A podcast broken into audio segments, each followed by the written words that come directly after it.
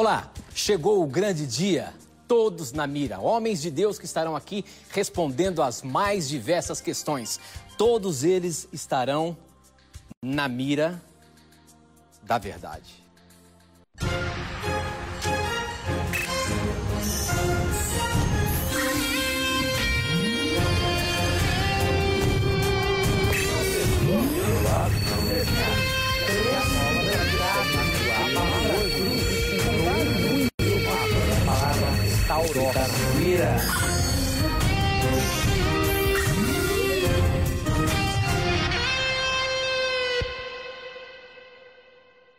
Eu já queria abrir o programa porque já chegou uma pergunta aqui, professor Rodrigo Silva.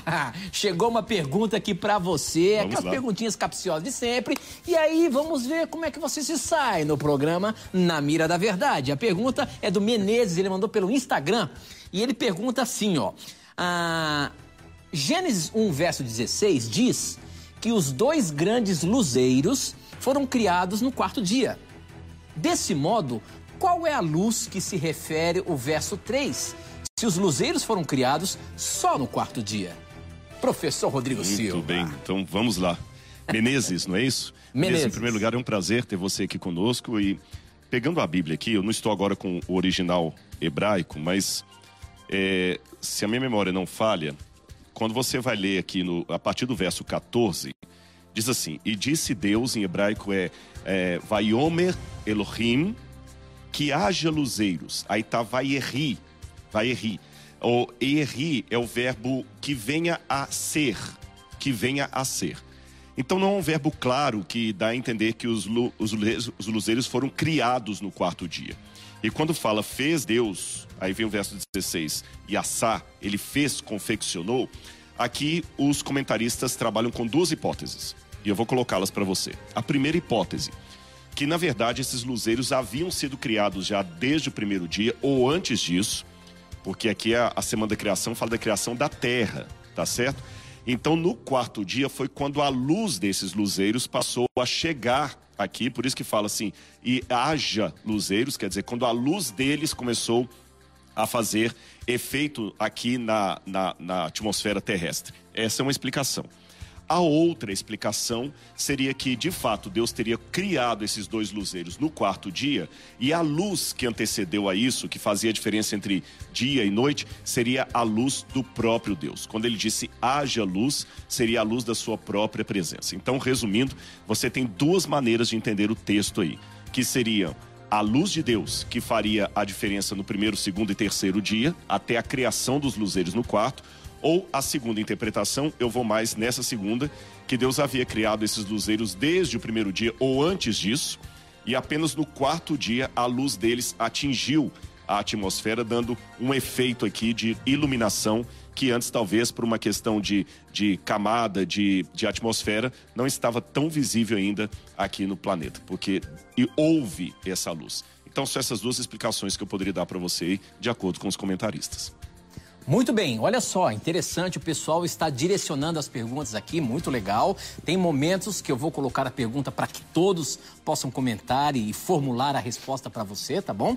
Então eu vou fazer o seguinte, como já tem gente mandando algumas específicas, eu tenho mais uma aqui agora, essa é para o pastor Arilton de Oliveira. Olá, minha pergunta vai para o pastor Arilton de Oliveira. Quem mandou foi o Carlinhos, também pelo Instagram.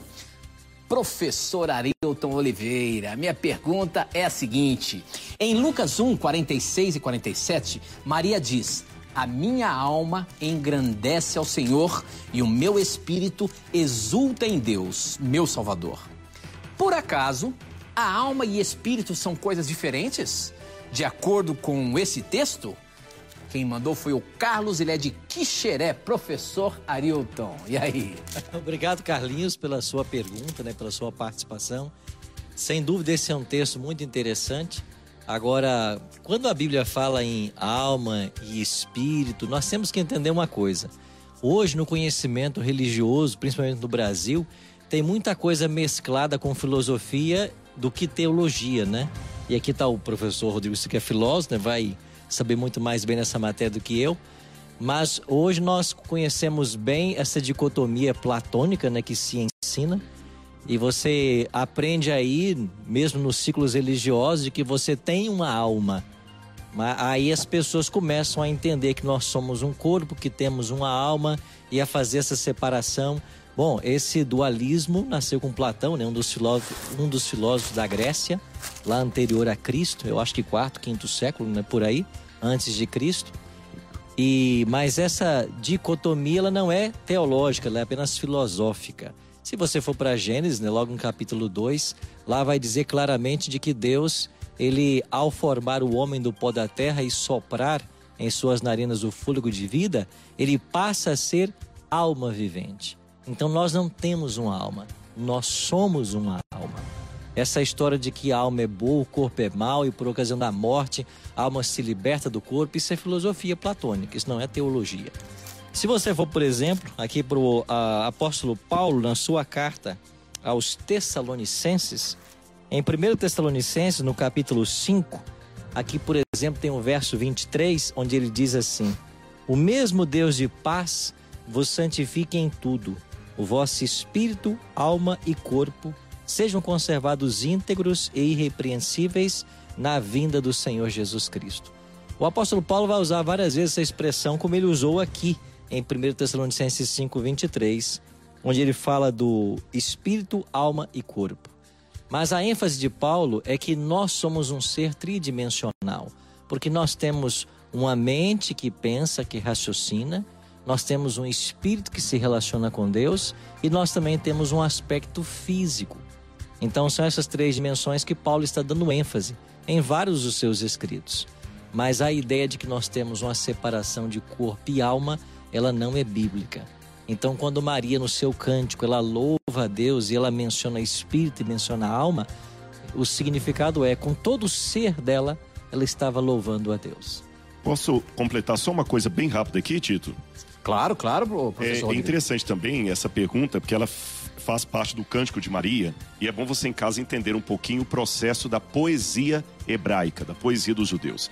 Poesia no Brasil é marcada por rima, por métrica. Batatinha, quando nasce, se esparrama pelo chão. Esparra rama pelo chão. Né? Mamãezinha, quando dorme, põe a mão no coração. É rima. Eles não tinham a ideia de rima. As poesias, os cânticos eram feitas em forma de paralelismo. Paralelismo de ideias. É como se eu dissesse assim: a menina é inteligente e bonita. Uma garota esperta e charmosa. Eu falei a mesma coisa com palavras, palavras diferentes. diferentes. Ou também poderia ser de maneira antagônica. Os ricos serão humilhados, os pobres serão exaltados. E se você olhar, é justamente essa forma poética do hebraico que Maria usa. A minha alma engrandece o Senhor, o meu espírito se alegra no meu Deus. Ela está falando a mesma coisa com palavras diferentes. Então, nesse sentido, alma e espírito aqui são sinônimos, confirmando o que o pastor Arilton falou. Aí ela vai continuando, por exemplo: encheu de bens os famintos, despediu vazios os ricos. Então, todo o Cântico de Maria segue um, um estilo de poesia típico do Antigo Testamento. E por esse estilo, é, alma e espírito aqui são paralelismos. É a mesma coisa que ela está falando com duas frases diferentes. E tem uma coisa interessante também que quando a gente analisa a palavra espírito, né? Ela tem vários significados é na amplo Bíblia, né? significado, né? alma e espírito. Né? Alma e espírito. Por exemplo, espírito pode significar Espírito Santo, pode significar espírito do mal que se apossou de alguém e no sentido também no espiritual, alguém que vive uma vida espiritual. Então, Maria, nesse caso, ela diz o seguinte: toda a minha vida espiritual, todo o meu, como o pastor Arilton mesmo mencionou, né? Toda a minha vida, tudo que eu tenho, todo o meu ser. Então, cada contexto, é, a gente pode entender as palavras, tanto alma quanto espírito, dentro da realidade que ele apresenta ali, né? Nesse caso específico, não, não se refere ao Espírito Santo, não se refere, obviamente, ao Espírito do Mal, mas se refere ao ser, todo o ser e o complemento que Maria tem nesse momento. Aqui né? tem um texto, ó, Atos 2,27, que mostra que a alma pode ter esse significado de um, um, um pronome pessoal mesmo, né? Uma referência à própria pessoa, né? Então diz assim, ó, porque não deixarás minha alma na morte, não vai deixar eu mesmo na morte. Então é Maria que está dizendo essa mesma coisa aqui, ó. Eu engrandeço ao Senhor, eu louvo a Ele. Então é uma referência a ela mesma. Então a alma tem um significado primário de ser vivo, mas é amplo o significado, até por pronomes pessoais. Né? Pode ser trazido do termo, né? E eu destaco que Você vê um texto que por muitos é usado para mostrar ou para tentar convencer de que existe alma e espírito. Quando a gente estuda a Bíblia e entende, por exemplo, a questão da poesia, a gente vê que é o contrário. Que ele, pelo contrário, reforça a ideia de que ambos são um, né? Um Quando só. a gente se aprofunda, a gente não só desmente, mas a gente encontra a verdade. É verdade. Muito bem, muito bem. Olha, vamos fazer o seguinte: nessa primeira rodada, como tem perguntas aqui que estão chegando direcionadas, eu vou colocar uma pergunta para cada participante aqui, tá bom? Eu quero colocar agora uma, que chegou, uma pergunta que chegou aqui para o pastor Fábio de Sá. Quem mandou, pastor?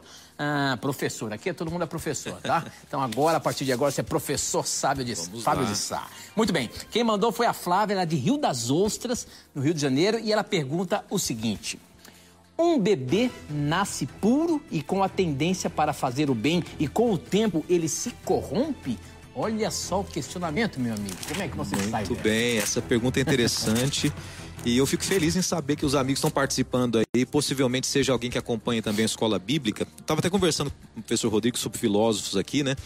É, Jean-Jacques Rousseau. Ho- Hoje, na, na conversa aqui, ele até mencionou o seguinte: que hoje ele não, não tem grande expressão, né? Mas ele, esse pensador, esse filósofo, dizia o seguinte: que o homem nasce bom né? Que o ser humano. E hoje existem muitas ideias dentro da filosofia, da sociedade também, que o ser humano é bom, que ele nasce bom. Só que quando a gente vai até o texto bíblico, né? Eu vou mencionar alguns aqui. Pelo tempo eu vou apenas mencionar. Mas Davi mesmo diz o seguinte, no Salmo 51, né?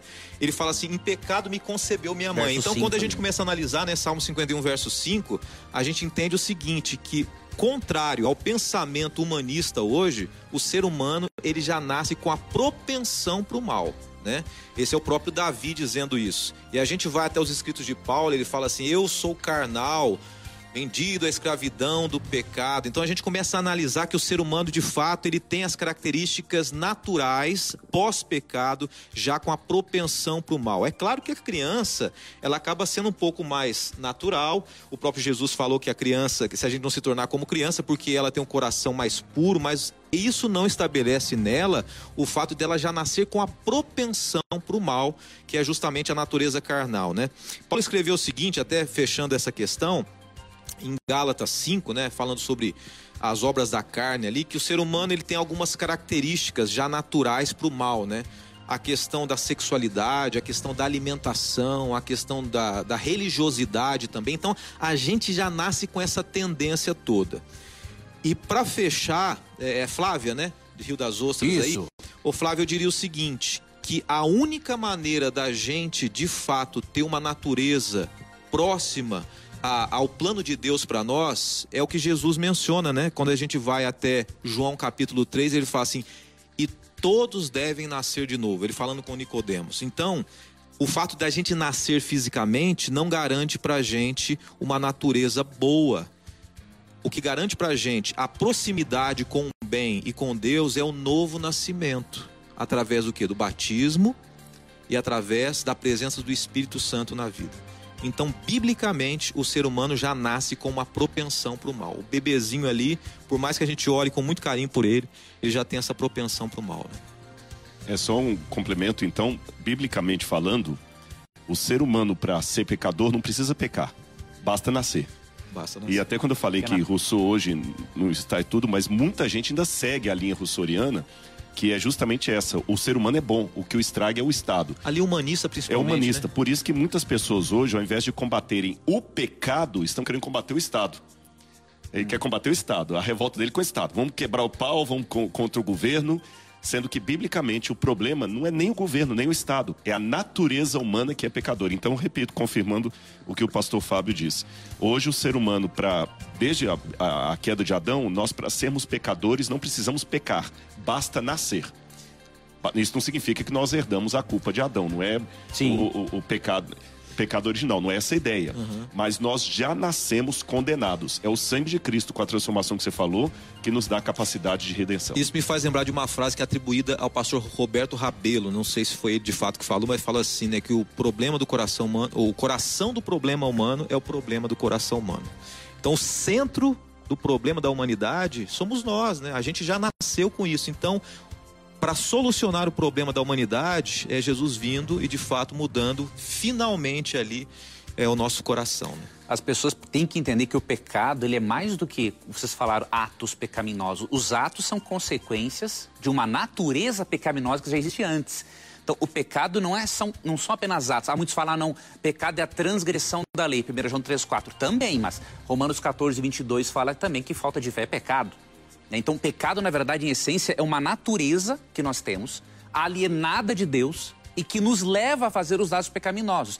A criança, o bebê, não faz atos pecaminosos, mas ela tem essa natureza alienada né, em relação a Deus. Então ela também precisa do sangue de Cristo. Né? Nós não podemos ter essa é, filosofia humanista, né? De que a culpa está no Estado, está no. Não, o problema é o pecado, no sistema, né? O pecado que no, desde o nascimento, como o pastor Rodrigo falou, não é nada a ver com o pecado original, mas nós herdamos essa tendência, né? Vamos é, pecado como natureza. Né? Isso aí vai ser transformado no processo de santificação e na glorificação aí que vai ser a, a bênção né, definitiva. O pecado não está no estado, né? Ele é um estado. Ele é um estado. né? A gente às vezes julga como ações, atitudes. É. Eu vi pessoas comentando já, não, estou há duas semanas, três semanas sem pecar. Aí eu falei, pecou agora, né? Já pecou. Mas a, muitas vezes a gente define pecado só como atitudes, quando é. na verdade é um estado, é algo que a gente nasce com e a gente vai ser restaurado plenamente né, com o retorno de Jesus. E aos poucos somos uh, restaurados através da santificação também. Perfeito. Muito bem. É, bom, já que acho que todo quem é que não falou ainda, Pastor Vitor BJ. Então tem uma perguntinha que chegou aqui para você nessa primeira rodada. Estou colocando para cada um. Logicamente que eles começam a debater. Eu queria agradecer a vocês que estão aí na, no estúdio é, do professor Leandro a riqueza que o programa está trazendo para a gente. Obrigado pela participação de cada um de vocês e a você telespectador, obrigado porque olha já recebemos centenas de perguntas tá bom? Então, professor BJ, essa é para você. E olha que é uma perguntinha capciosa, meu amigo. Vamos ver como é que você se sai dessa. Olha só, você está na mira. Olha só. Meu pastor disse que não devemos mais guardar a lei, pois o Velho Testamento foi abolido. Isso é verdade? E aí, professor? Olha, essa pergunta aí é forte. Muita gente às vezes alega isso, até invalidando os mandamentos de Deus, invalidando muitas coisas que estão no Antigo Testamento. Mas se a gente olhar e parar para pensar e perceber a própria vida de Cristo, muitas coisas que ele seguiu, que ele guardou e que ele ensinou estão totalmente em acordo ali com o Antigo Testamento. A gente vê o próprio apóstolo Paulo falando ali que toda a escritura é inspirada, né? E várias citações, inclusive, do Novo Testamento e de Jesus se referindo à palavra, se refere ao Antigo Testamento, porque eles não tinham o Novo Testamento naquela época. Então essa ideia de separar, ela é uma ideia que principalmente na mentalidade bíblica, na mentalidade de Jesus, na mentalidade de Paulo, na mentalidade dos escritores ali do Novo Testamento não existia. Até porque a Bíblia deles não era o Novo Testamento que não existia ainda, mas né, era o Antigo Testamento. Então, eu compreendo que essa separação ela não existe e não pode existir. Muito bem. Perfeito, não. Professor Leandro Quadros, essa vai para você, meu irmão. Deixa eu ver aqui, ó. Essa chegou também pelo nosso Instagram. Participe aí. Nosso Instagram é arroba na mira da verdade. Pelo Facebook na mira da verdade.nt. Pelo nosso SMS, o número é 12 981510101, tá bom? E o nosso blog novotempo.com barra na mira da verdade. Essa chegou pelo Instagram. A pergunta vem de Orocó, Pernambuco. Quem mandou foi o Reginaldo. E ele pergunta assim: que advertência é feita contra as riquezas de Salmos 62, 10. Vamos ver lá o que está escrito em Salmo 62, 10, professor.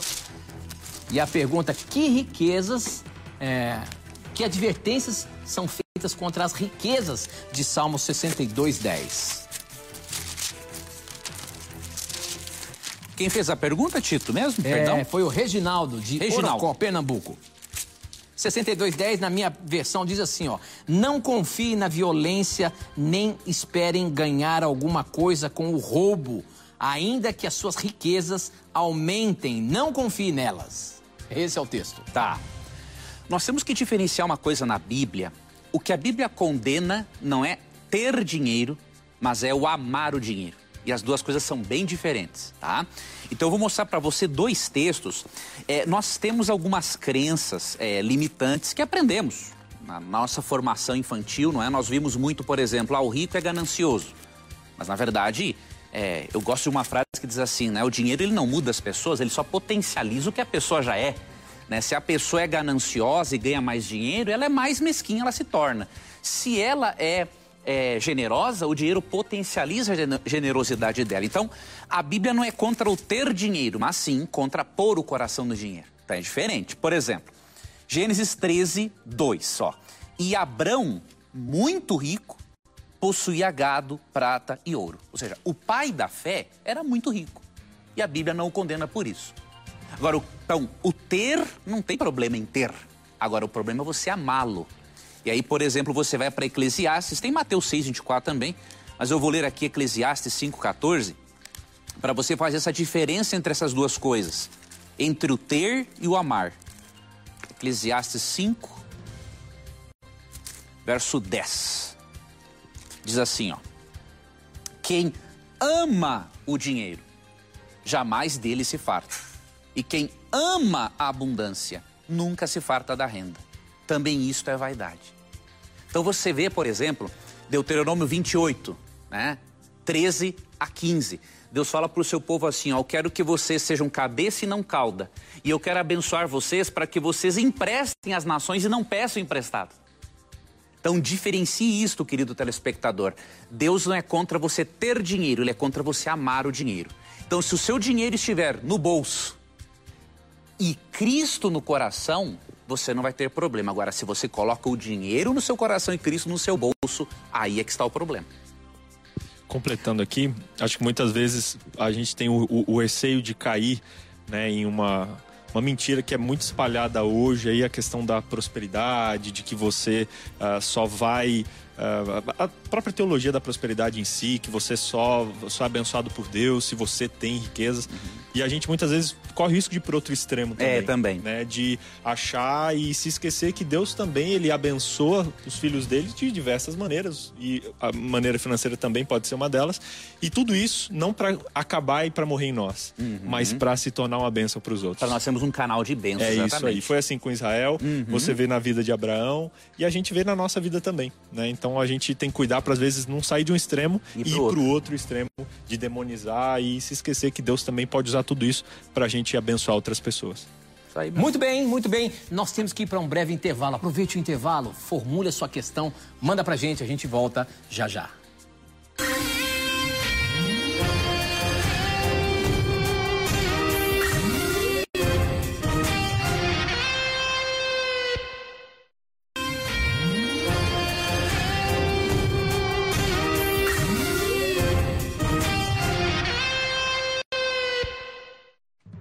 Estamos de voltas. Esse é o Todos na Mira, um programa especial aqui do Na Mira da Verdade, onde esses homens de Deus estão aqui para responder as suas dúvidas. Para você participar, você pode mandar a sua pergunta através do nosso SMS. O número é 12 981510101 e nas redes sociais facebook.com/barra na mira, ou melhor, facebook.com/barra na mira da verdade.nt, no Instagram arroba na Mira da Verdade e também no nosso blog novotempo.com barra na Mira da Verdade.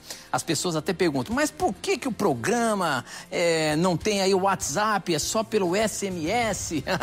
Se pelo SMS a gente recebe cerca de mil, mil e quinhentas perguntas, imagina o WhatsApp, né? Pelo SMS a gente consegue segurar um pouquinho e eu consigo é, encontrar as suas perguntas aqui, tá bom? Então, mande a sua pergunta por SMS. Quem sabe um dia a gente vai ter uma, um, um, um, um computador grande que a gente pode pegar todas as perguntas, até mesmo do WhatsApp, tá bom? Isso vai acontecer ainda, tá bom? Vai acontecer. Mas muito bem.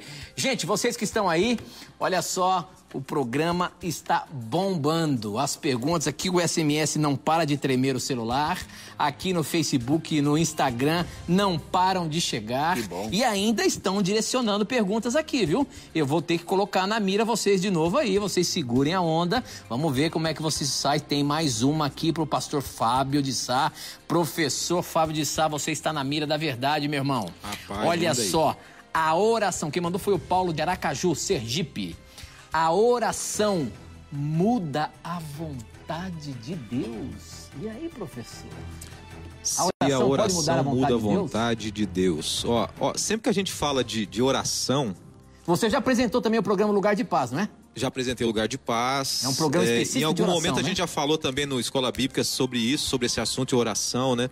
Olha, sempre que a gente fala de oração, sobre o Espírito Santo, né, o sobrenatural, nem sempre é fácil a gente detalhar, né, os pormenores da oração, né, a ação do Espírito Santo na vida da pessoa, até onde. Mas assim, a gente percebe o seguinte, que a oração é algo extremamente importante. Eu, eu, eu tenho até um, um texto aqui para a gente pensar um pouquinho. É, eu, é, Malaquias, Malaquias é, 3, verso 6. Diz assim: Porque eu, o Senhor, não mudo, por isso vós, filhos de Jacó, é, não sois consumidos. Então, assim, Deus não muda. A essência dele, os princípios dele, os valores dele não mudam. Porém, quando a gente começa a analisar na Bíblia, eu acho que o Leandro deve ter mencionado alguma coisa nesse sentido também, né? Alguns exemplos que a gente vê que, apesar de Deus não mudar a sua essência e os planos para o ser humano, ele atendeu as pessoas. Né? Por exemplo, Ezequias. Né? Ezequias ali pediu mais anos de vida, ele atendeu. O próprio Jesus aqui na terra, a gente pode entender como uma oração também. Quando o cego Bartimeu chegou para ele e fez um pedido, né? quando a mulher com fluxo de sangue fez um pedido também. A gente eh, pode mencionar também o caso de, de Eliseu, né?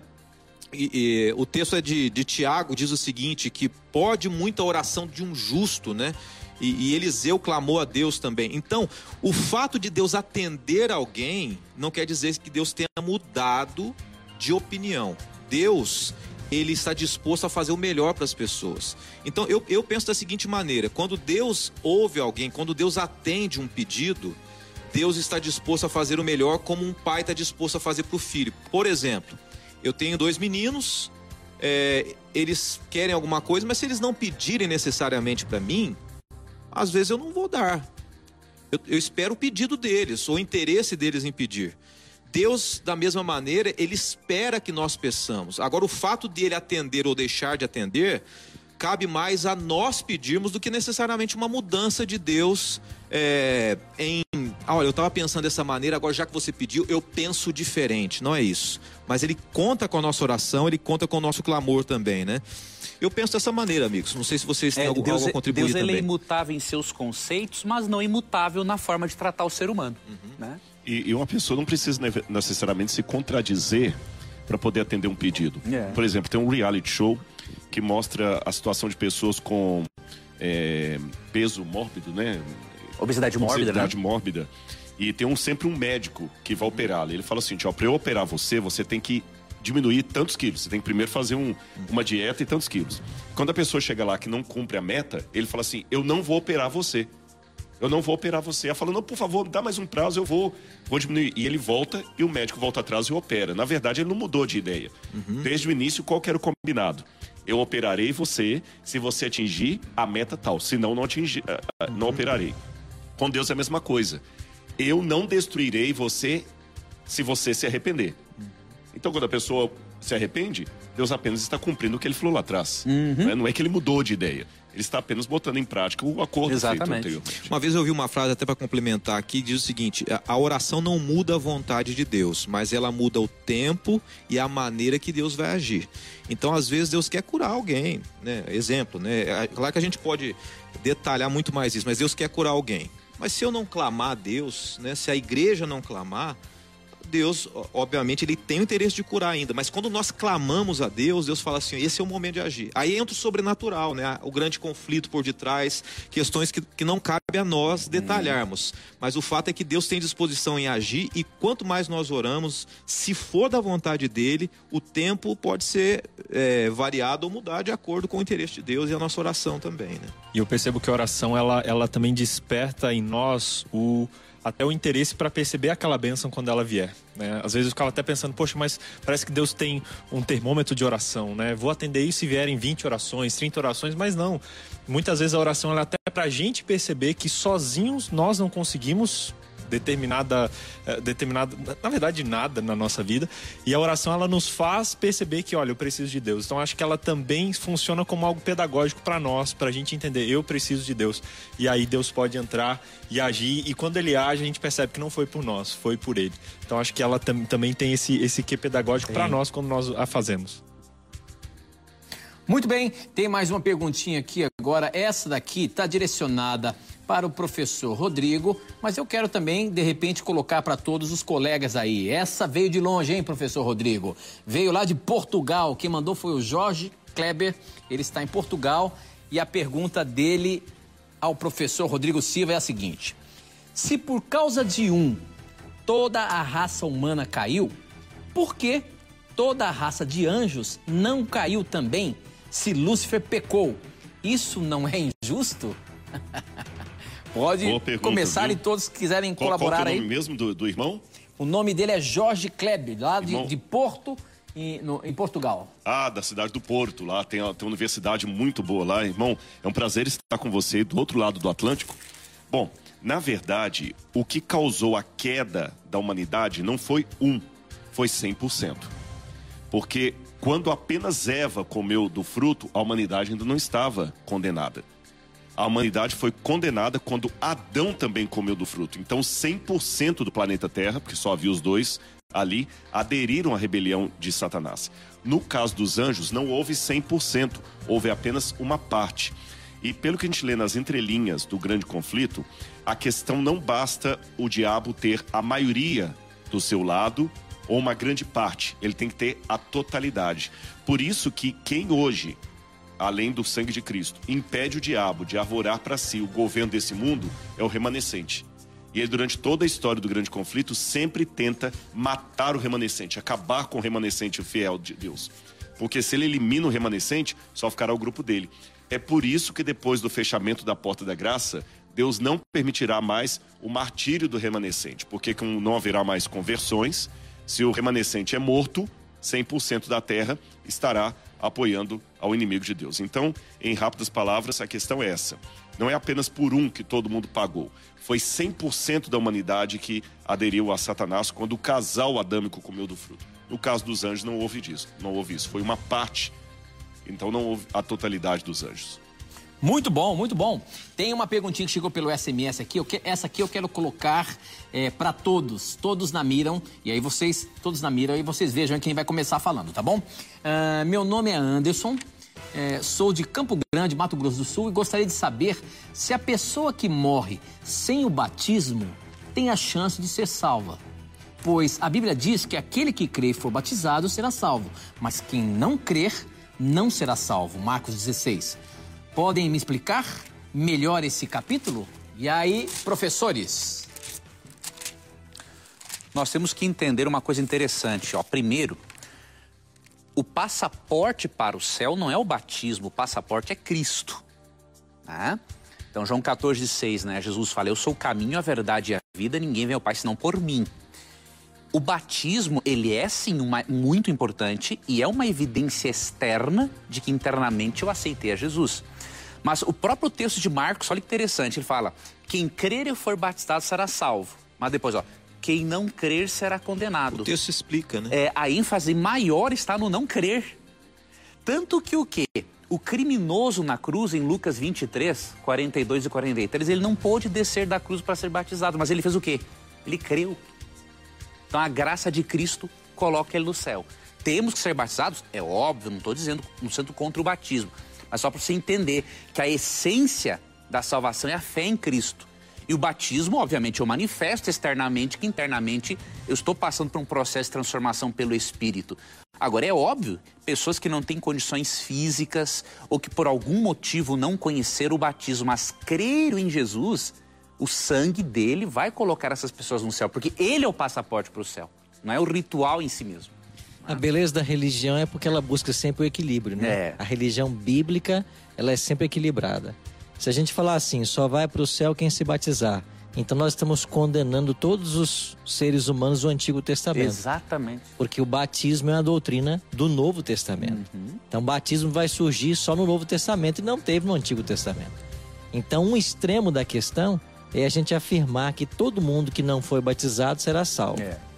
Pode ser salvo. Qual é o outro extremo? É dizer que todo mundo pode ser salvo sem ser batizado. Então, quem é que pode ser salvo mesmo sem ser batizado? Eu acredito na exceção. Que, como o Leandro mencionou, o ladrão na cruz, ele teve, ele não teve a oportunidade de ser batizado a partir do momento que ele creu. Agora, qual seria uma situação diametralmente diferente? uma pessoa que hoje conhece a doutrina do batismo, sabe que ela é necessária, sabe que é um princípio Jesus. da Bíblia e não aceita a doutrina, não aceita passar pelo rito que significa esta união espiritual e o novo nascimento. Então, eu penso que as palavras de Cristo se completam aí. Então, se eu conheço a doutrina, se eu sei que ela é bíblica e ainda assim eu reluto e não quero ser batizado, na minha visão, para essa pessoa não há salvação. Aqui, Mateus 10, 32, Arilton, é exatamente o que tu falou. Ó. Portanto, todo aquele que me confessar diante dos homens, também eu confessarei diante de meu Pai que está nos céus. Mas aquele que me negar diante dos homens, também eu negarei diante de meu Pai que está nos céus. Então, cada caso é um caso, realmente. Eu não quero detalhar, mas só um- um- uma coisa que pode surgir na mente de alguns também é, é o famoso jeitinho que a gente quer dar para resolver as coisas. Por exemplo, tá bom, pastor, então é o seguinte, eu não tenho condições físicas ou uma senhora que está acamada, então a gente vai batizar de uma outra maneira, vai né, fazer a. Com todo respeito a todos os amigos, né? Ah, vamos na aspersão. E aí, ó, Deus não pede isso, né? O que Deus pede é o seguinte: havendo a possibilidade do batismo, que é a grande realidade da maioria, né? O pastor Arito mesmo mencionou, né? São exceções, como o ladrão na cruz, batize. É uma demonstração pública. Não havendo a possibilidade real, Deus vai salvar. É isso que a gente entende. Agora a gente não precisa arranjar meios e maneiras de tentar Alternativas que Deus não deu, né? alternativas para tentar buscar a salvação. Né? Não existe esse caminho aí. Muito bem, é, tem uma perguntinha aqui agora para o professor Arilton Oliveira. Deixa eu ver se tem o nome da pessoa aqui. Wendel. Ele, ele é de Icó, Ceará. E a pergunta do Wendel, professor Arilton, é a seguinte. Ah, eu tenho uma dúvida no texto de João 14, versos 2 e 3. Jesus diz: Na casa de meu pai há muitas moradas. Aquele texto conhecido de todos nós, né? Ah, ele diz: Vejo como uma afirmação mas vejo muitas pessoas ou muitas pregações onde dá a entender que Jesus foi de fato preparar um lugar lá no céu. Afinal, tem ou não tem moradas que Jesus está preparando lá para os seres humanos? Professor Arilton Oliveira. Obrigado pela pergunta aí. Um abraço aos amigos cearenses, Wendel. né? Wendel, um abraço, Wendel. Certamente há um lugar sim no céu sendo preparado. Se eu disser que não, estou contrariando o próprio Jesus Cristo no seu ensino. Agora, o que acontece muito hoje é que as pessoas querem espiritualizar a coisa e dizer que de fato não há nada físico no céu, nós iremos para um céu que não será um céu real. Não, o céu é real. E as casas, as moradas que Jesus prometeu preparar, são moradas reais, físicas, que nós vamos morar um dia. Interessante que ele falou assim: Eu vou preparar e quando preparar, eu voltarei. Essa promessa vai cumprir dois mil anos que ele a fez. Você imagina o tipo de residência, o tipo de morada que Jesus está preparando para nós, se ele está gastando dois mil anos para isso. É claro que as moradas no céu sempre existiram, né? A gente, quando estuda um pouquinho da Bíblia, descobre que sempre houve no céu um santuário, a habitação de Deus, ali os seres celestiais também. Mas o desejo de Deus sempre foi morar conosco. Primeiro ele fez um jardim e ele vinha visitar o homem. Depois ele pede o homem que faça um santuário, agora o homem vai visitar Deus. Mas o plano da salvação se concretiza quando nós formos morar juntos. Eu queria titular apenas mais um texto aqui, Claro. de Hebreus, por exemplo. Hebreus no capítulo 11, verso 16, falando sobre os grandes heróis da fé do passado. O verso 16 afirma assim sobre eles: Mas agora aspiram a uma pátria superior, isto é, celestial. Por isso Deus não se envergonha deles de ser chamado seu Deus, porquanto lhes preparou uma cidade. E se você for para Apocalipse 21, João é quem deu detalhes dessa cidade. Ela se chama a Nova Jerusalém. Então há sim um local sendo preparado no céu, há uma cidade da qual Deus é o arquiteto e edificador, e um dia, quando Cristo voltar, nós iremos morar nessa cidade real, nessa cidade física que Deus está preparando para nós. E um complemento aqui, pastor Arilton, para você, Wendel, entender em casa aí, é de todos os símbolos que Jesus usa para tornar didática a promessa da nova da volta dele ao mundo, o casamento é o que mais se repete. Apocalipse 18 fala bem-aventurados aqueles que são convidados para as bodas do Cordeiro. E como é que era o casamento naquela época? Resumindo assim, poucos segundos para você entender em casa. O casamento não era nunca entre um homem e uma mulher, era entre famílias. Então o sujeito gostou de uma menina, ele quer aquela noiva, ele saía da casa do pai dele e ia até o, o pai dela para pedi-la em casamento. O pai então fazia um acordo ali, estipulava o dote que ele tinha que pagar para ela, e depois de estipulado o dote, ele voltava para casa do pai dele para preparar uma morada para ela. Depois de pago o dote e preparada a morada, o noivo voltava com uma comitiva de pessoas, isso era mais ou menos um ano depois. Uma comitiva de amigos, de pessoas da tribo dele, da família dele, para buscar a noiva para morar com ele na casa dele. E é interessante que em João 14, Jesus repete exatamente a linguagem de um esposo, de um noivo, é, partindo para preparar a casa para sua noiva. Ele vai pagar o dote, como?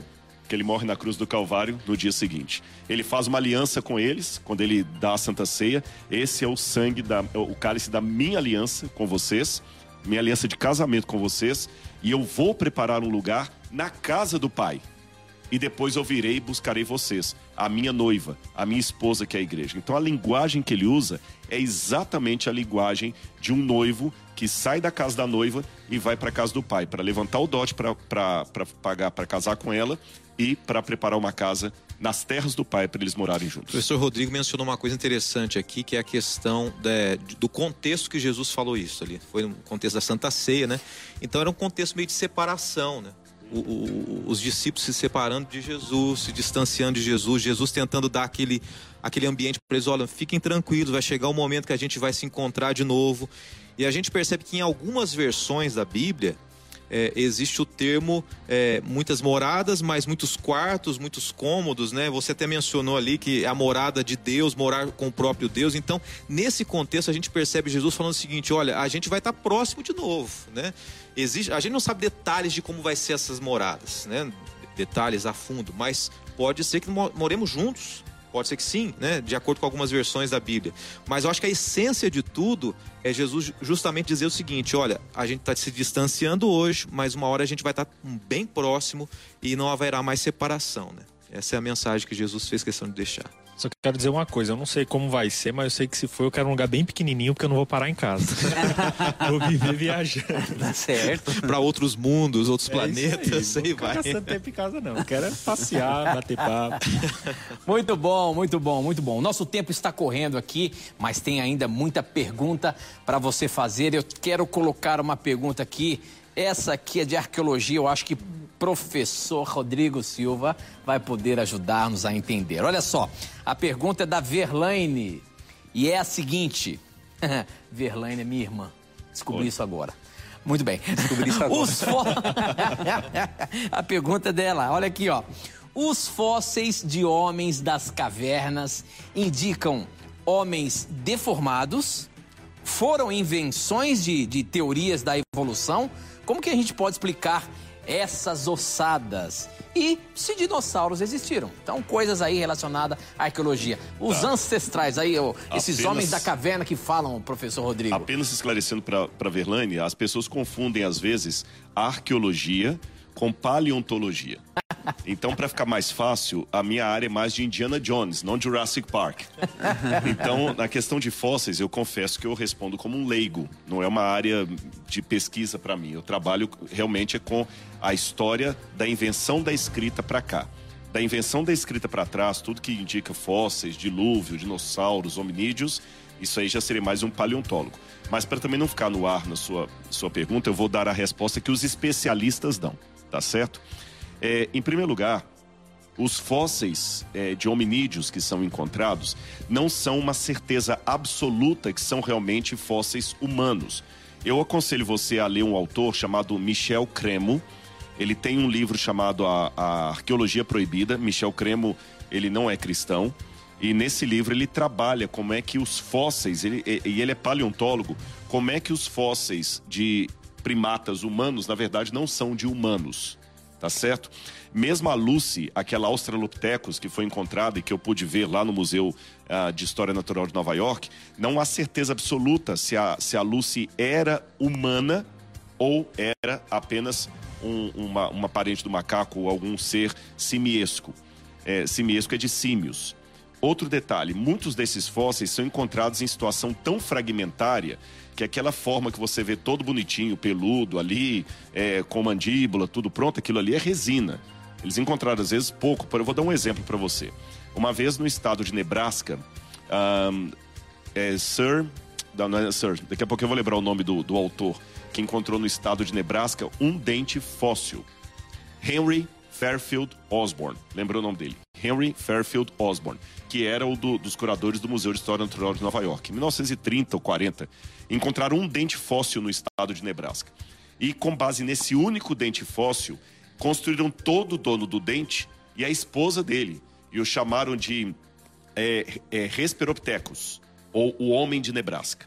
Esse dente foi avaliado em milhões e milhões de dólares, fizeram artigos científicos, até que décadas depois, um paleontólogo foi examinar aquele dente do Hesperopithecus, ou do Homem de Nebraska, e descobriu que na verdade era um dente de um porco. O dente foi tirado, o Homem de Nebraska saiu da linha genealógica do ser humano mas até hoje as coisas continuam sendo ditas nesse sentido, tá certo? Então não há muita certeza. Alguns que pensam, por exemplo, que o Neandertal é parente do ser humano, outros acham que não, outros acham que o Neandertal é apenas um ser humano deformado. Então nós não temos assim uma certeza absoluta, como muitas pessoas colocam. Com relação aos dinossauros, sim, eu acredito que eles existiram e foram destruídos pelo, pelo dilúvio. Alguns paleontólogos também acreditam que os dinossauros eles não têm simetria. O Tiranossauro Rex, por exemplo, ele tem uma, uma cabeça, uma caixa craniana muito grande para um cérebro pequeno. Os bracinhos atrofiados, aquele rabo comprido, ele não seria um animal predador, como o Jurassic Park mostrou, mas mais um carniceiro. Ele andava rastejando, ele não tinha equilíbrio. Então muitos pensam que não são animais naturais, mas fruto de algum tipo de hibridismo no passado. Se assim for, nós podemos supor que esses animais não eram criação direta de Deus, mas algum tipo de aberração genética já ocorrida antes do dilúvio e que por esta razão eles não foram preservados na arca de Noé. Mas repito, eu respondi aqui como um leigo, citando o que alguns especialistas dizem, mas não é bem a minha área de especialização. Muito bem, olha só, nós temos que ir para um intervalo, mas antes eu quero colocar uma pergunta em que todos irão participar. Olha só, e é algo que mexe com você, professor Leandro. Vamos lá. Quem mandou foi o Miller, ele é da Angola. Ele falou, tá falando aqui pra gente o seguinte, olha, tive que esperar até meia-noite só para não, não perder esse grande programa especial Todos na Mira. Vocês, pastores, são uma bênção na minha vida. Com vocês, eu aprendo muito sobre a palavra de Deus. E aí ele começa a perguntar o seguinte: Eu estava acompanhando o programa Na Mira da Verdade pela TV Novo Tempo, mas algo me surpreendeu quando o professor Leandro Quadros, ao responder uma pergunta sobre ressurreição de Jesus, disse que Jesus ressuscitou, foi para o céu, voltou, passou cerca de 40 dias com os discípulos e foi novamente para o céu. E se baseou nos seguintes textos: João 20, 17, 20, 27, 28 e Atos 1, de 1 a 3. Eu queria entender melhor isso. Então, essa pergunta nós vamos colocar logo depois do intervalo. Não sai daí, não, a gente volta já já.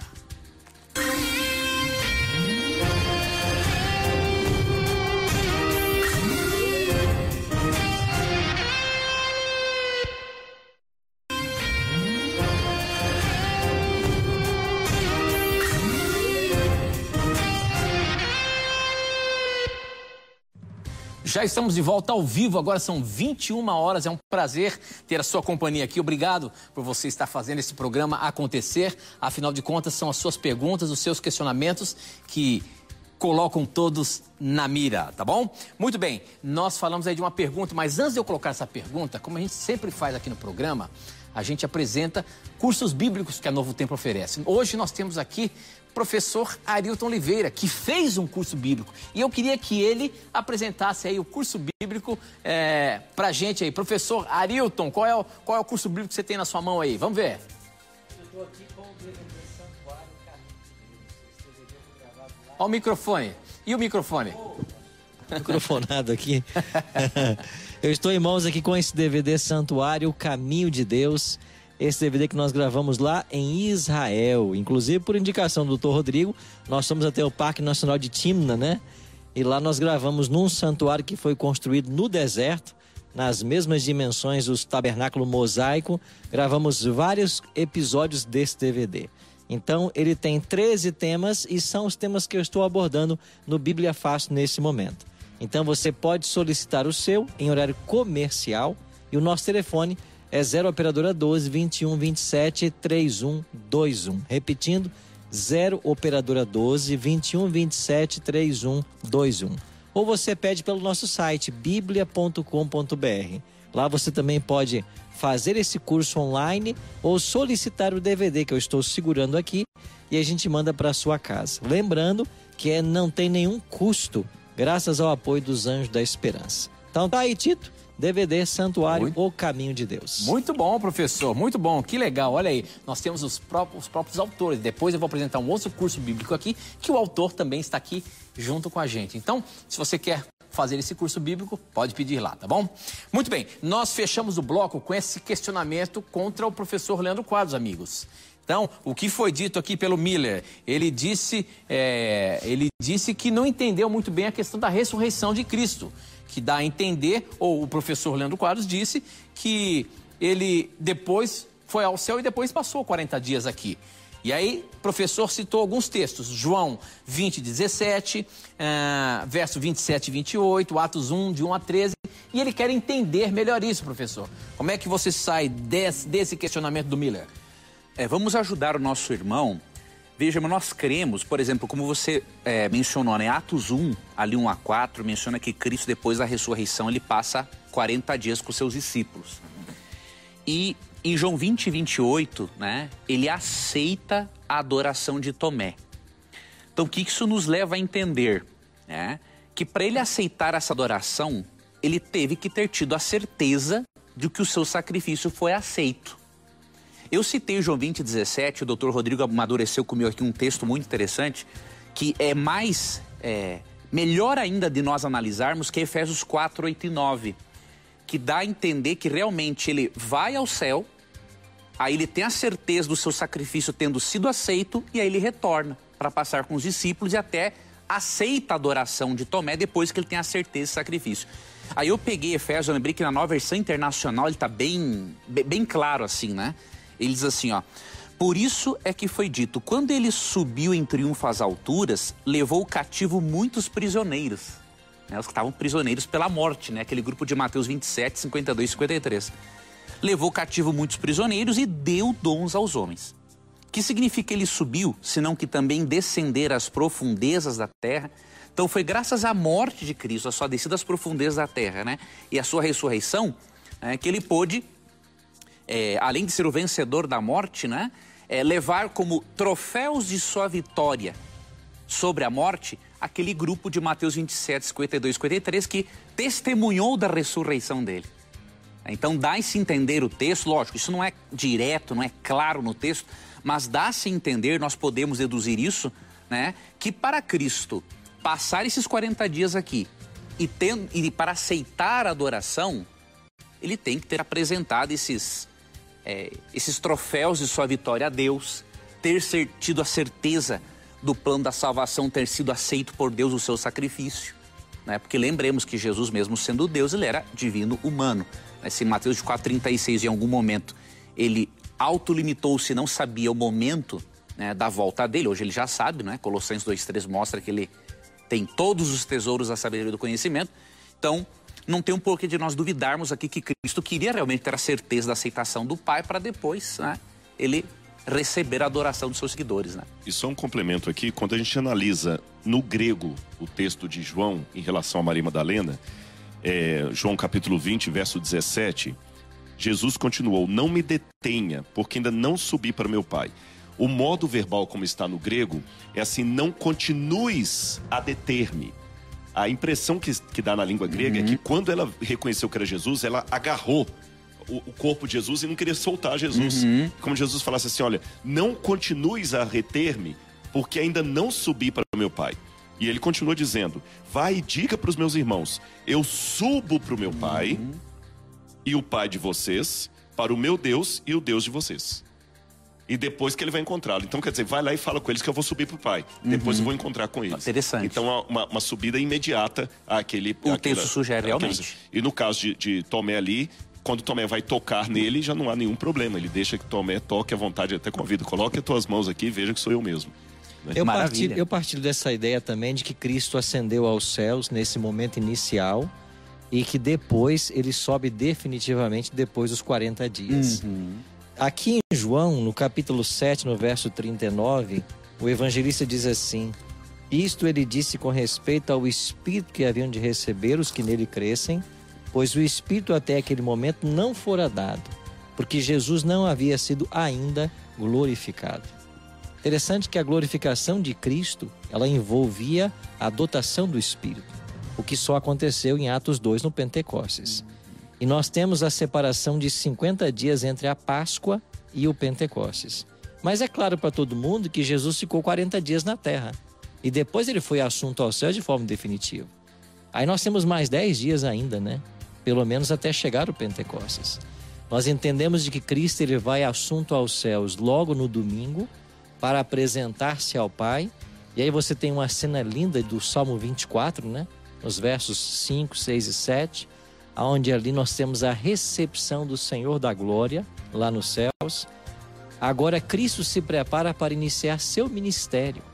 E se nós fizermos uma contínua no Novo Testamento, detalhe por detalhe, a gente vai perceber que Lucas mesmo informa no livro de Atos de que ele ficou 40 dias, mas você não começa a contar no domingo, porque Jesus só vai encontrar os discípulos na segunda, porque ele vai estar próximo ao pôr do sol com os dois em Emaús, e já é na segunda que ele se encontra com os discípulos.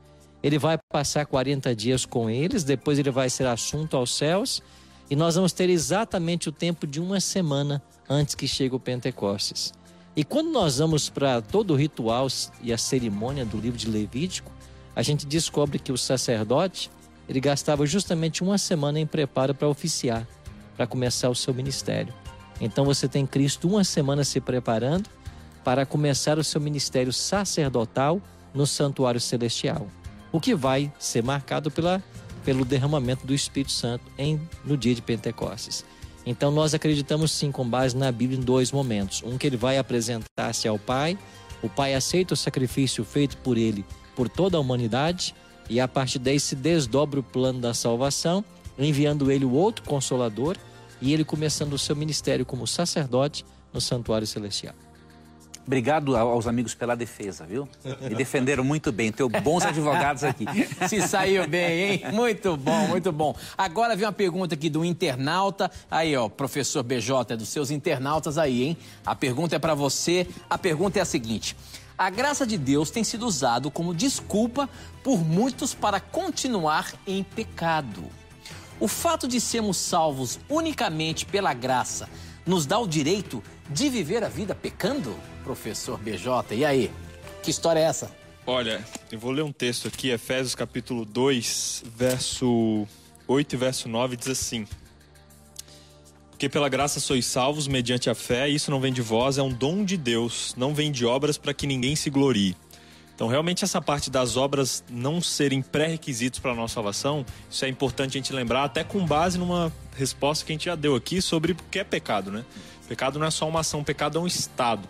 E às vezes a gente define pecado apenas, apenas como atitudes e a gente esquece da gravidade do pecado e da nossa necessidade de uma força além da nossa para nos tirar do pecado. Então, o que nos salva é a graça, não as obras para que a gente não se glorie. Mas é claro, infelizmente, como a gente falou aqui do problema que muitos não vivem em equilíbrio, alguns pegam isso como desculpa para continuar pecando. Eu até assisto bastante aqui o Namira e ouço a expressão aqui do professor Leandro de que a gente é pecador, mas não é pecadeiro, não deve ser pecadeiro, né? E muitas vezes as pessoas pegam isso como desculpa e falam: "Não, já fui, fui salvo, posso fazer, posso continuar pecando", quando na verdade quando eu sou salvo, eu entendo o sacrifício que Jesus fez por mim e como resposta natural desse sacrifício, eu quero me tornar como aquele que me deu essa salvação. E aí, pouco a pouco, a gente vai se tornando como ele representando ele para outras pessoas. Então, quem defende a graça e usa a graça como desculpa para continuar pecando, infelizmente não entendeu a graça, porque a graça ela custou caro, ela custou a morte de Jesus. Então isso é mais do que motivo para a gente não usá-la como desculpa para continuar em pecados deliberados e pecando à vontade aí, porque não é esse o objetivo. Eu lembrei, pastores, de uma de uma nota da Bíblia de Estudo Plenitude, uma Bíblia protestante, né? É, sobre Romanos 3,31, né? Quando Paulo fala, anulamos a lei pela fé, não de maneira nenhuma completamos, é, confirmamos a lei. Aí eles falam mais ou menos assim, ó, eles não são defensores do sábado, obviamente, mas olha que interessante argumento. Eles falam assim, ó, o próprio fato de Cristo morrer na cruz já prova que a lei é eterna. Né? Eles falam assim: o plano da salvação não teria lógica alguma se essa lei pudesse ser mudada. Né? É, não seria nesse, ele poderia fazer os arranjos já lá no céu, né? mudar esta lei e não sofrer tudo o que sofreu. Então, o próprio fato dele morrer na cruz mostra o quê? Que a lei é eterna e que a nossa dívida é eterna e que nós não temos como pagá-la. Tá? Então não há contradição entre lei e evangelho. Óbvio, desde que não coloquemos a lei no lugar errado. Né? Então a, a Bíblia diz tudo plenitude, ali em Romanos 3, 51, tem esse comentário bem interessante. Eu também queria citar só uma frase de um teólogo não adventista, é Dietrich Bonhoeffer. Ele escreveu um tratado sobre Nachfolg. Nachfolg, em alemão, seria discipulado, preço do discipulado. Acho que o custo do discipulado, o título ficou em português. E Dietrich Bonhoeffer, ele foi mártir dos nazistas, porque recusou abandonar sua paróquia, essa coisa toda. Morreu dois dias antes, Exa dois ou um dia antes da, da guerra acabar. Né? Exatamente, estava recém-casado e ele, nesse livro, Narfolg, ele fala, cuidado com o mito da graça barata. A graça é de graça, mas não é barata. É, Cuidado realmente. com o mito da graça barata. Eu acho que essa frase aí já resume, resume explica tudo. Bastante isso é. também. Sim. Muito bem, muito bem. Temos mais perguntas aqui. Obrigado a você. Se você que está acompanhando o programa aí, para você participar, você pode mandar as suas perguntas pelo nosso SMS. O número é 12 98151 0101. Olha só quantas perguntinhas tem aqui, ó. Se você está vendo ali, ó, tudo isso aqui é do programa de hoje. Mas mande a sua pergunta para gente. Você pode mandar também pelo nosso Facebook, na mira da verdade.nt, no nosso Instagram, arroba na mira da verdade e também no no nosso blog novotempo.com barra na mira da verdade, tá bom? Essa pergunta aqui vai é, para o professor Rodrigo, hein? Olha lá, professor Rodrigo. Deixa eu ver como é que é o nome do. Luiz Peixoto, pelo Instagram. Boa noite. O terceiro céu, em 2 Coríntios 12, 2, que diz assim: Conheço um homem que Cristo, há 14 anos, ah, é, ele cita o texto, né? Se no corpo não sei se fora do se no corpo ou não sei se fora do corpo, ah, Deus o sabe, foi arrebatado até o terceiro céu. Aí a pergunta dele: quais são esses céus descritos nesta passagem? E já tem duas coisas interessantes nessa é. pergunta, né, professor? Uhum. Primeiro, a hora que ele fala assim: eu não sei se no corpo ou fora do corpo. Uhum. Né, que já traz muita dúvida, algumas vezes já foi falado aqui na mira, mas é direcionada para você, então, então, a questão, ele quer saber sobre essa questão dos, Desses céus. céus aí que fala, né? Terceiro céu. Começando pela parte antropológica, então, quando Paulo fala, conheço um homem, acho que praticamente 100% dos comentaristas, se não a maioria absoluta deles, entendem que Paulo está falando de si mesmo na terceira pessoa. É uma experiência que ele teve. A questão, se nesse corpo ou fora dele, não sei, é que o próprio apóstolo não conseguia explicar a experiência estática de uma visão. O Apocalipse também, João fala, arrebatado foi em espírito né, até o céu e vi coisas inefáveis. Então, essa forma, estar em espírito, é uma expressão que eles usavam para explicar as visões que eles tinham. Esse é um ponto. Com relação a terceiro céu, é interessante que em hebraico a palavra céu nunca é no singular. Não existe em hebraico a palavra céu no singular. É, e nem necessariamente plural, é shamaim. Em, em hebraico nós temos o singular, que é igual ao português, o plural, que é igual ao português, e tem o dual, o que, é o dual? São coisas que vêm aos pares. Então, por exemplo, em hebraico não existe face, são sempre faces. Panim, que são duas. E aim, é, aim, que são os olhos, são dois, então sempre aos pares. E a palavra shamaim, céu, é dupla. Então, por que que a Bíblia, Moisés chamou, criou Deus os céus e a terra chamaim. Alguns entendem que a terra também fazia parte do céu. Havia apenas uma divisão, que é a raquia, que é o firmamento que dividia o céu de Deus do céu dos homens. Mas o plano original de Deus é que o céu fosse aqui. Aliás, plano que vai voltar depois do Apocalipse, quando a Nova Jerusalém descer aqui. A gente fala, eu quero morar no reino dos céus, o reino dos céus vai ser aqui. Uhum. Bom, agora, com o passar do tempo, alguns comentaristas rabinos começaram a interpretar. A gente vê isso posterior ao tempo de Paulo, na verdade. Na Mishnah, na Talmud, os rabinos falando até de sete céus. Uhum. Com sete categorias diferentes de céu. Mas isso é uma interpretação, como eu disse, posterior à época de Paulo. E na Mishnah também existe uma, uma, uma citação uh, de Henri Danielu, que é um teólogo católico, que ele também menciona alguns, algum, alguns rabinos. Essa eu confesso que eu não fui à fonte primária que eles também falam de três céus, que seria o céu das aves, o céu atmosférico e o céu do trono de Deus. Agora, Paulo estava falando de três céus, do sete, que vai aparecer no, nos rabinos posteriormente, de, de três céus, de três mesmo, que ele foi ao, ao trono de Deus. É difícil falar porque nós não temos um documento da época de Paulo. Quando eu citei os rabinos aqui, o Talmud, o Talmud começou a ser redigido no ano 90 depois de Cristo até o ano 250. Então, o judaísmo que está distante de Paulo por pelo menos 50 anos no mínimo, ou pelo menos dois séculos e meio depois. A gente deduz que o que os rabinos falam na época do Talmud poderia ser a crença dos judeus na época do Novo Testamento, mas é uma inferência. Não temos uma certeza absoluta a esse respeito. Muito bem. Olha, tem uma pergunta aqui de um garotinho de 11 anos e ele está direcionando para o professor Arilton. Olha aí, as crianças acompanham o seu programa também, essa, viu, Arilton? Essa é a pergunta mais Então a pergunta, deixa eu ver aqui do nome do nosso garotinho. Boa noite, Tito e pastores. Sou Arthur, de Teresópolis, Rio de Janeiro, tenho 11 anos. E a minha pergunta é: eu gosto de colocar perguntas das crianças, viu? As crianças têm perguntas fantásticas. Mas vamos lá. A minha pergunta é: quando Satanás for preso aqui na Terra, os mil anos serão de 365 dias, sendo de quatro em quatro anos, né? Ou, ou melhor, deixa eu ver, sendo de quatro em quatro anos, 366 dias, contando aí com os anos bissextos, sei lá o quê, né? Uhum.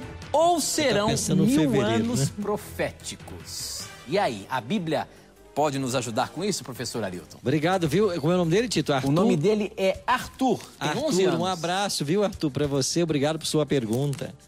Bom, Apocalipse capítulo 20 é o capítulo que fala sobre o aprisionamento de Satanás, né? Aqui nos versos 1 a 3, diz assim: Então vi descer do céu, verso 1 e 2. Então vi descer do céu um anjo que tinha na mão a chave do abismo e uma grande corrente ele segurou o dragão, a antiga serpente, o diabo Satanás, e o prendeu por mil anos.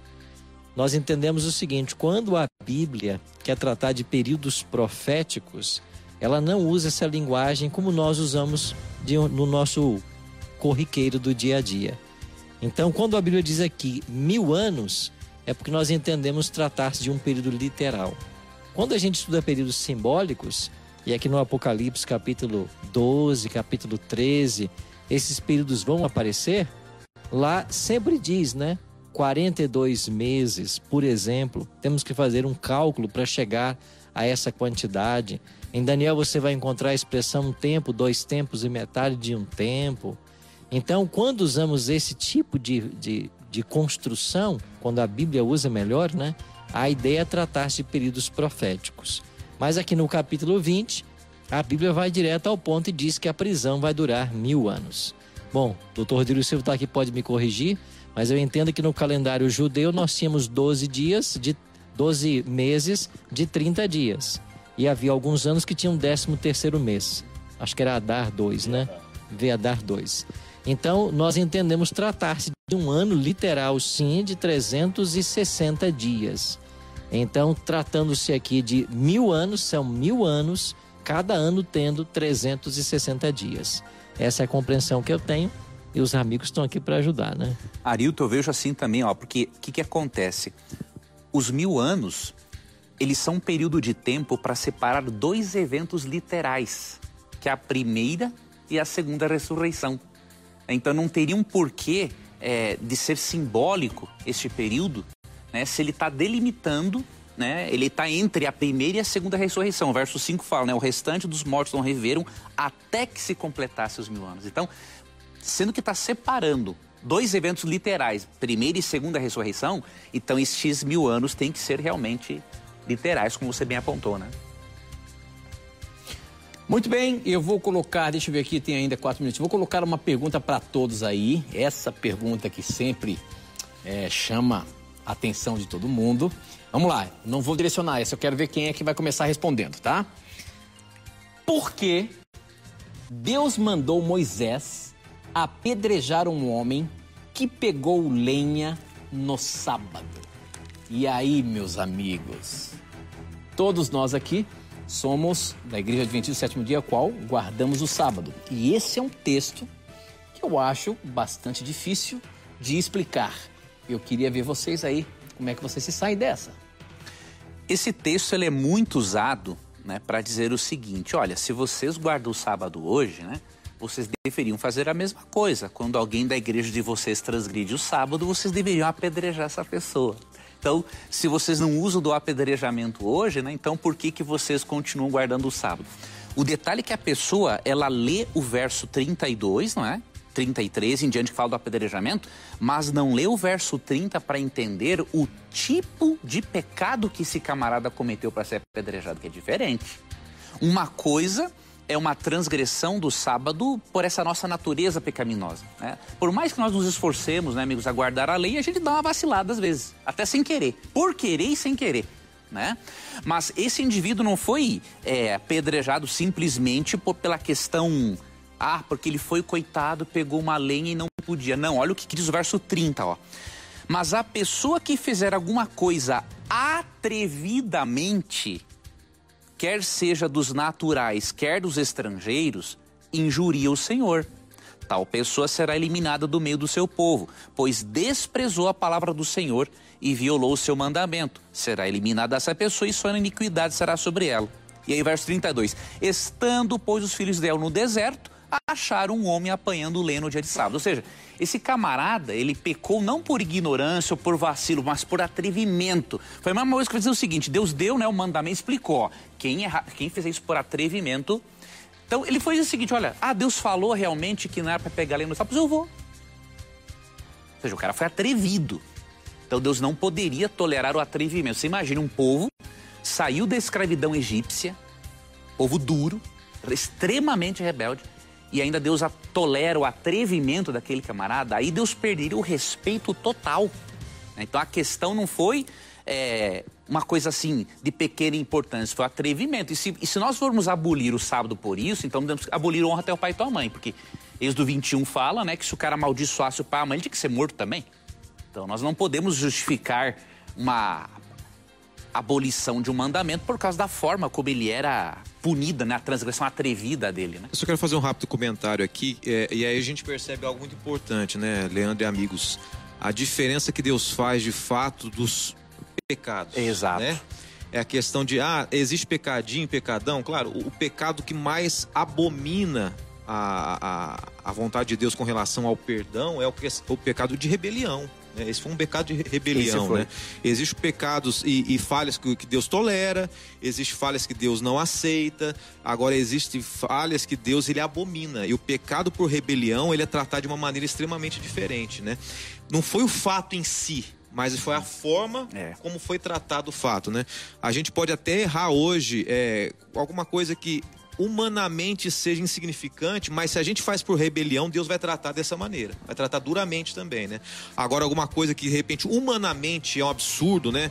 Ah, alguém que é um pedófilo ser perdoado por Deus, alguém que é um estuprador ser perdoado por Deus, gente, ah, isso comove a gente de uma maneira dura, mas Deus separa, né? Existe uma diferença entre aquele que errou, por pior que seja o pecado humano, e se arrependeu com aquele que permanece na prática do pecado, por mais insignificante que seja. Né? Então, eu acho que esse, é, esse é o princípio que a gente tem que analisar nesse texto e em tantos outros textos da Bíblia. Né?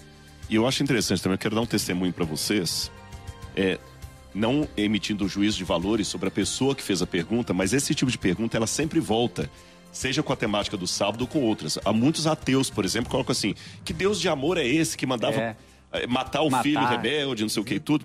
Temos que notar também que existe na nossa cultura atual um extremo, e ocidental, um extremo muito perigoso que é do proibido proibir.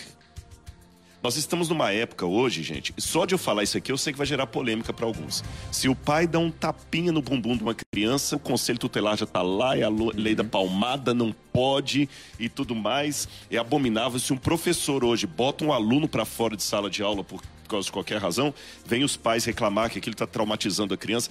Nós estamos vivendo uma época tão sem lei, tão terra de ninguém, que qualquer tipo de punição é, é horrível, tem que ser abominado. Você não pode condenar o ser humano.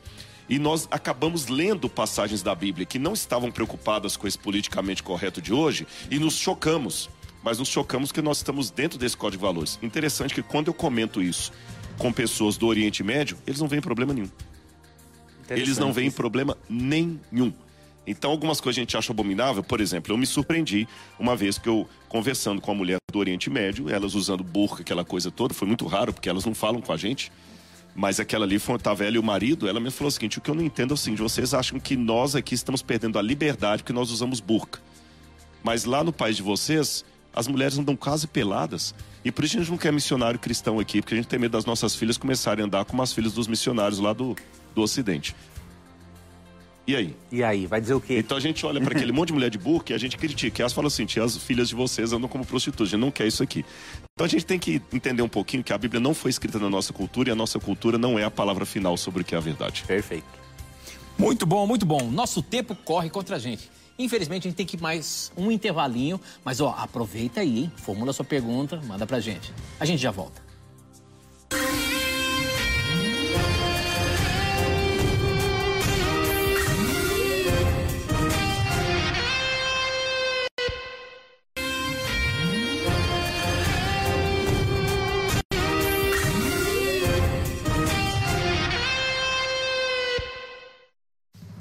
Já estamos de volta e vamos para o nosso último bloco do programa Todos na Mira 2020. Obrigado por você estar aí fazendo esse programa acontecer, hein? E eu queria agora, nesse momento, oferecer mais um curso bíblico. Tem um outro curso bíblico que nós oferecemos aqui no programa, que o autor está com a gente. Por favor, doutor Rodrigo Silva, apresente aí o conteúdo desse curso bíblico e como que a gente faz para ter ele em casa, professor.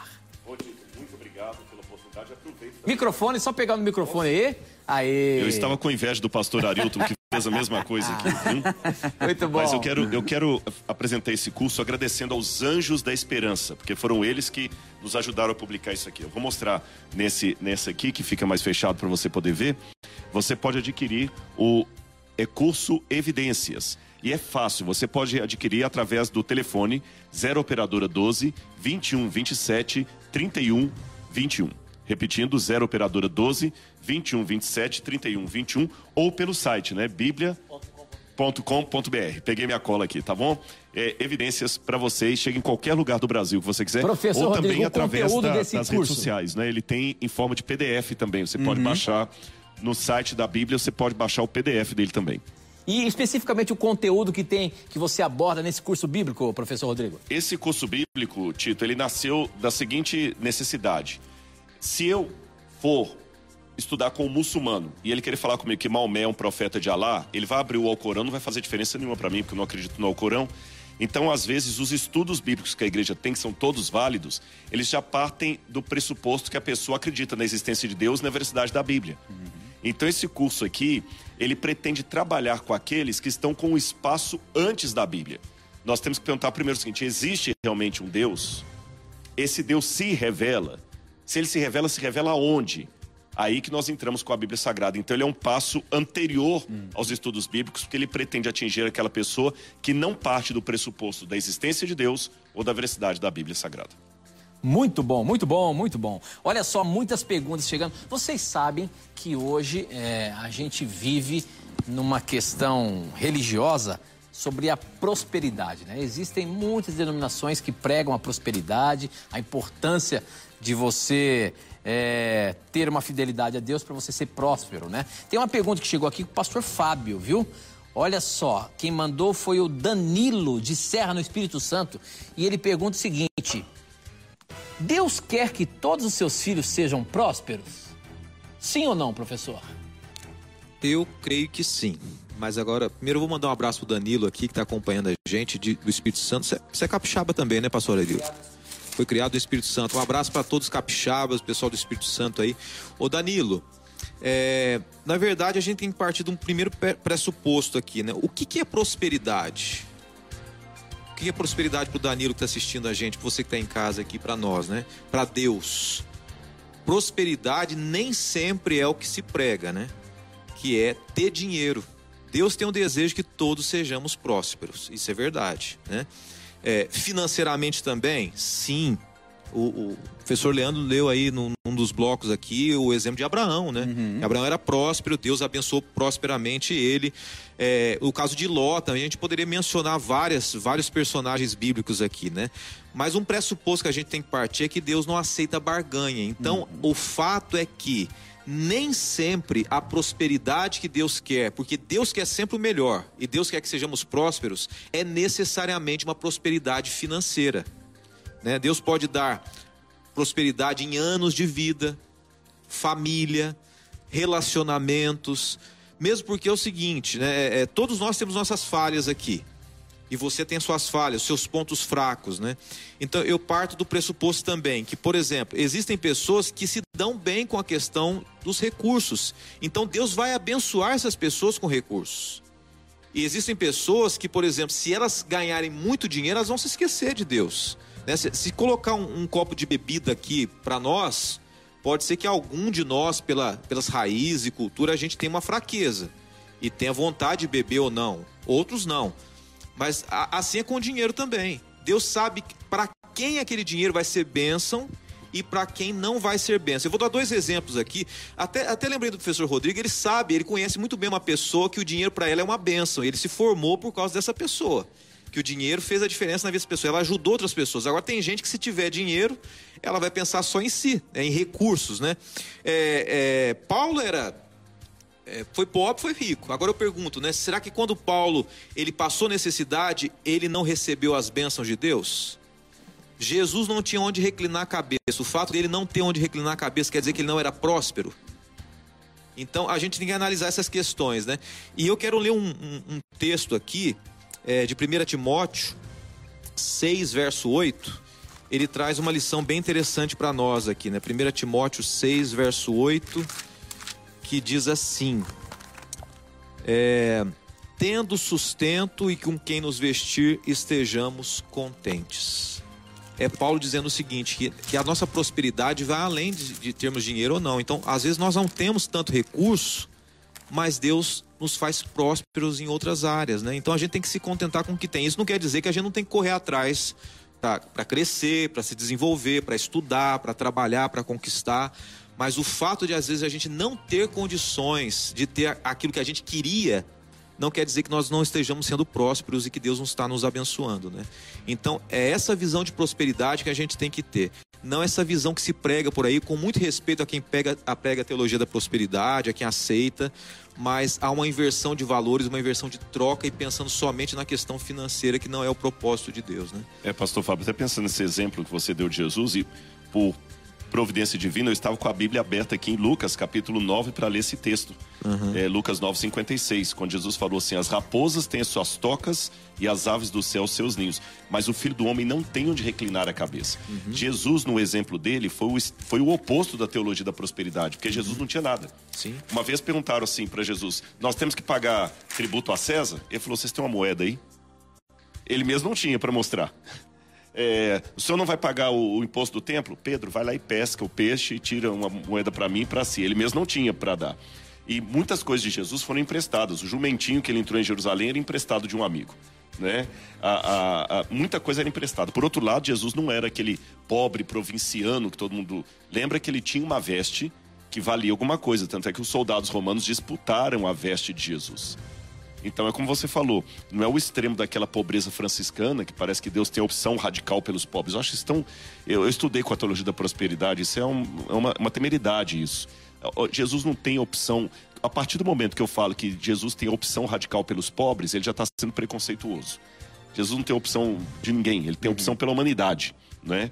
Agora, Jesus não era um pé rapado, ele tinha uma veste que, que valia, mas ele também não era aquela pessoa que tinha prosperidade, no sentido Financeiro. financeiro. Muita coisa dele era emprestado, o jumentinho era emprestado.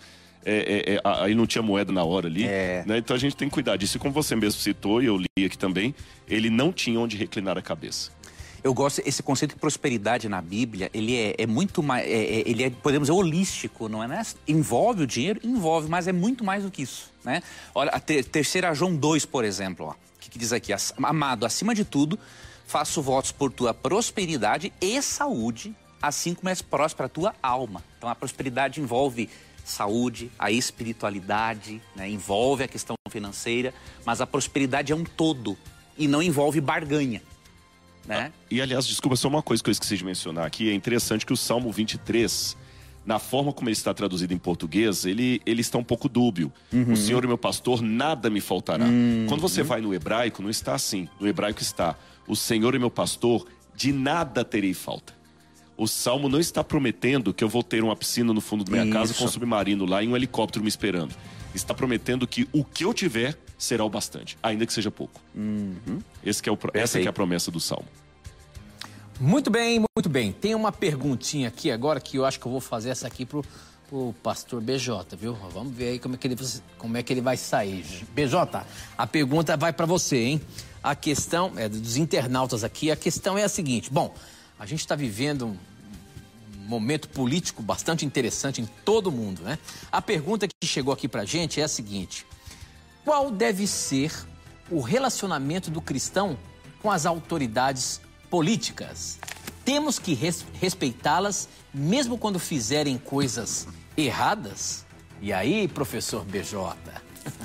Que momento, né, para essa pergunta, porque a gente tem visto ah, as coisas se misturando muito, né? A religião se politizando em muitos lugares, a política se tornando um pouco de religião.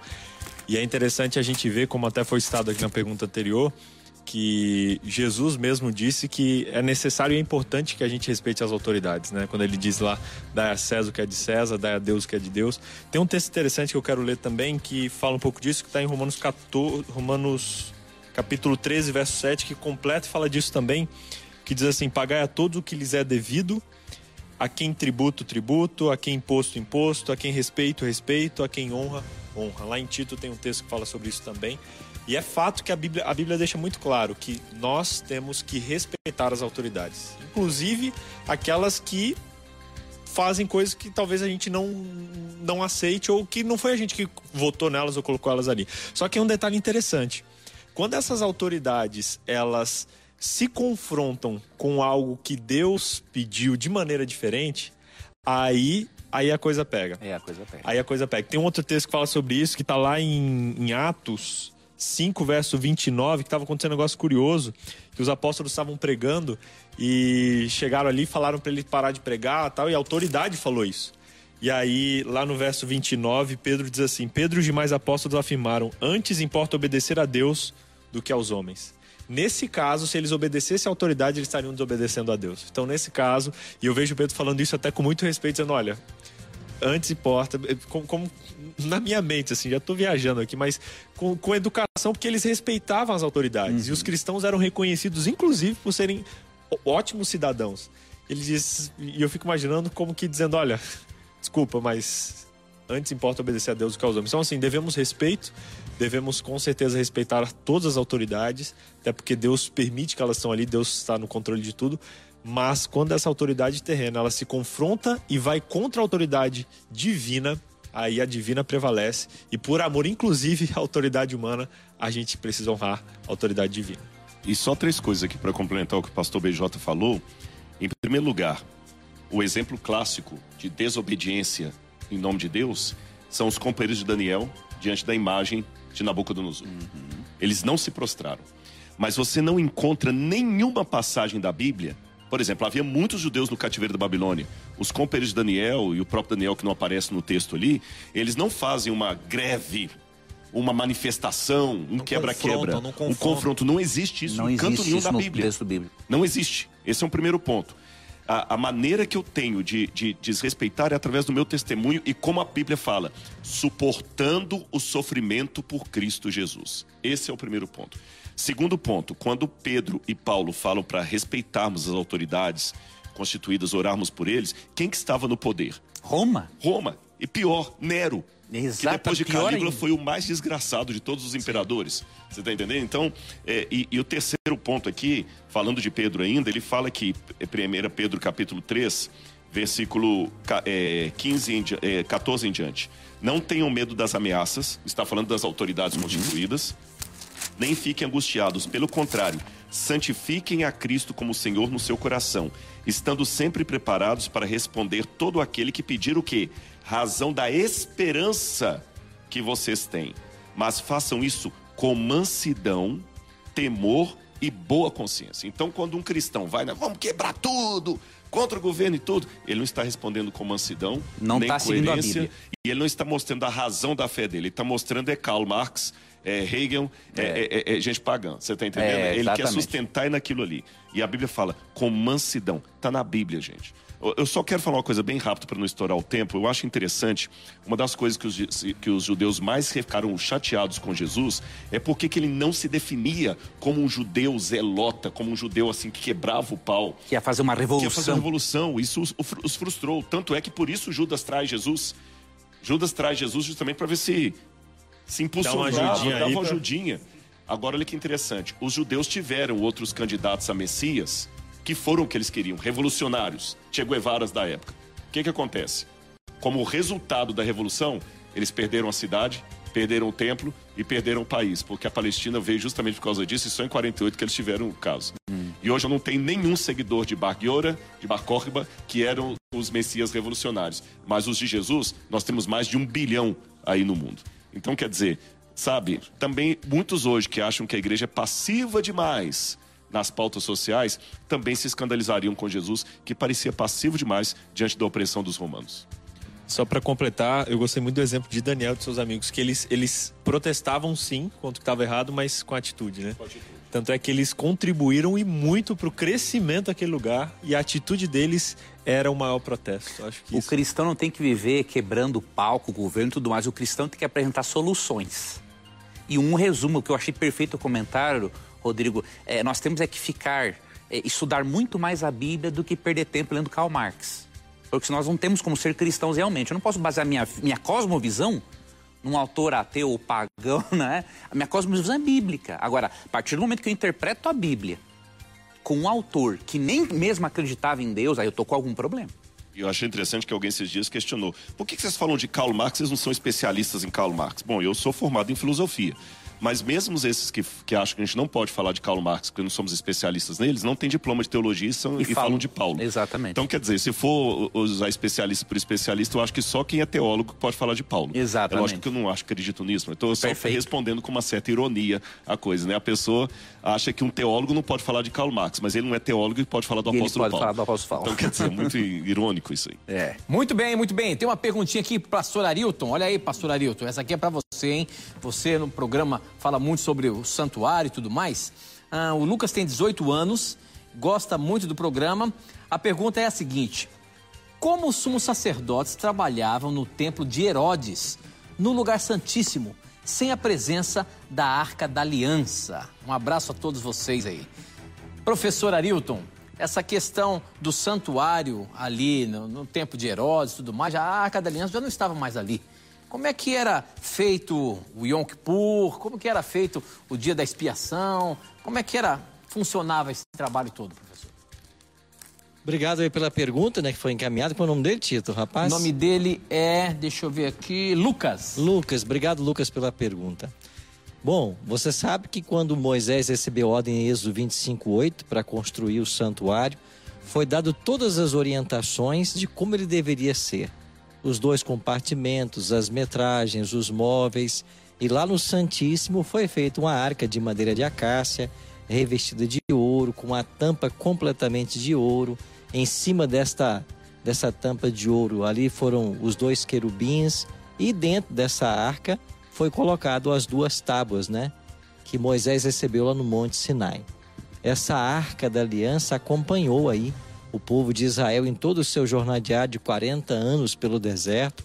Quando o povo chega na terra prometida, né, lá em Siló, Shiló, né, Rodrigo, como, como é a expressão correta lá, vai ser Shiló a primeira capital do povo de Deus, e lá vai ficar a arca, né, que posteriormente, quando Salomão constrói o templo, lá em Jerusalém, a arca é levada para lá. Então essa arca era um símbolo da presença de Deus. Agora, quando nós chegamos ali por volta do ano 605, 604, começam a acontecer as invasões babilônicas. E foram três invasões, né? 605, 597 e 586. É na terceira invasão que o templo é completamente destruído. E quando o templo é destruído, a Bíblia relata lá no livro de Esdras, no primeiro capítulo, que vários utensílios foram levados para a Babilônia. Me parece que 3.500, não me falha a memória, eram os utensílios que foram roubados do templo. Aí já não estava a arca. Por que já não estava? Porque certamente eles esconderam essa arca e ela não foi encontrada. Quando chegamos depois, a, o, depois dos 70 anos de cativeiro, e o povo de Israel volta para Jerusalém, eles ali começam um processo de reconstrução do templo, que vai ser reinaugurado nos dias de Zorobabel, depois a ser reformado por Herodes, por volta do ano 8 a.C., mas você já não tem a arca. Mas os serviços continuaram, mesmo sem a presença da arca. Então não foi a ausência da arca que evitou ou que impediu que os sacrifícios continuassem, inclusive com a aprovação divina, porque tudo isso teve o seu valor, a sua função, até que Cristo veio. E é com a morte de Jesus, com o rasgar do véu, que nós entendemos que todo esse, esse cerimonial alcançou seu ápice teve o seu cumprimento. Mas aí o Rodrigo vai responder, né, Rodrigo? Se a arca vai ser encontrada, nós entramos agora na questão é. da arqueologia, né? Bom, é o desejo de todo arqueólogo, mas Achar nós não podemos arca, né? afirmar. É, alguns acreditam, eu particularmente, que ela pode estar embaixo ali do domo da rocha, em algum lugar daquele ali, mas eu, não, eu posso ser uma inferência. Só que se nós escavarmos lá, vamos proclamar a Terceira Guerra Mundial. Eu escavei ali sem estar ali. Como? Porque os administradores do Domo da Rocha, para quem não sabe, o Domo da Rocha, quando você vê aquela foto de Jerusalém, aquela cúpula dourada, os próprios administradores ali, que são muçulmanos e jordanianos, tiraram mais de 100 caminhões de toneladas de escombros ali numa, numa reforma clandestina e levaram para perto da Universidade Hebraica. Quando o professor Gabriel Barcai viu aquilo ali, falou: a gente não pode escavar lá, mas a gente pode peneirar o que eles tiraram. Então eu participei dessa, dessa escavação, que na verdade era um peneiramento e a gente encontrou muitas coisas interessantes ali né? É, mas uma coisa que me chamou a atenção, pastor Arildo, quando você estava é, respondendo, é justamente a parte de Apocalipse, quando fala que João viu a arca da aliança no céu. É, e houve trovões e terremotos e grande saraivada. 11 19. É, 11 19, 19. exatamente. Apocalipse 11 19, está aberto aqui, olha. Abriu-se então o santuário de Deus que se acha no céu e foi vista a arca da sua aliança no seu santuário, e sobrevieram relâmpagos, vozes, trovões, terremoto e grandes chuva de granizo. Se a arca daqui da terra será reencontrada ou não, eu não sei. Mas a prova maior de que a arca tem uma função nos tempos do Novo Testamento é que lá no Apocalipse, João tem uma visão do céu se abrindo e a arca sendo mostrada. Aí eu pergunto: se o sábado foi abolido, se a lei foi abolida, que arca é essa que João vê no Novo Testamento? Qual a razão dessa arca aparecer? E o que será que ele viu no quarto mandamento? Lembra-te do dia de sábado para o santificar ou guardar domingos e festas? Essa, é, eu sei que o, pergunta, o programa aqui é para as pessoas nos fazerem perguntas, mas eu estou devolvendo a pergunta para o telespectador. Se os mandamentos não têm sentido nenhum no Novo Testamento, como explicar Apocalipse 11, 19? Por que Deus mostrou a João o céu aberto e a arca da aliança ali? E o que ele viu no quarto mandamento? O sábado, o domingo ou apagado? Não sei, é uma pergunta muito honesta e respeitosa que eu faço. Muito bem. Tem mais uma perguntinha essa para você, professor Leandro. Quem mandou aqui pelo, pelo nosso Instagram, tem muita gente que escreve: Olha, eu não faço mais pergunta, minha pergunta não é pescada. São milhares de perguntas que chegam aqui. Não desista, não. Continue fazendo sua pergunta. O Renan, pelo Instagram, faz a seguinte questão: ah, Sou de São Paulo, capital. Gostaria de fazer a pergunta: Quem for para o inferno será destruído instantaneamente ou irá sofrer eternamente? E aí, professor? Dois minutinhos. Dois minutinhos? Então vou ser bem breve aqui. Eu vou ler um texto, Lucas 12, 47 e 48. A Bíblia ensina, primeiramente, a Bíblia localiza o lago de fogo não como existindo hoje, mas como existindo depois do milênio. Então você lê Apocalipse 20, versos 7 a 10, não existe um lago de fogo, ele existirá depois do milênio. Esse é o primeiro ponto. Segundo ponto, a Bíblia ensina a graduação de castigo e depois o aniquilamento, tá? Então o que, que diz aqui, ó? Lucas 12, 47 48.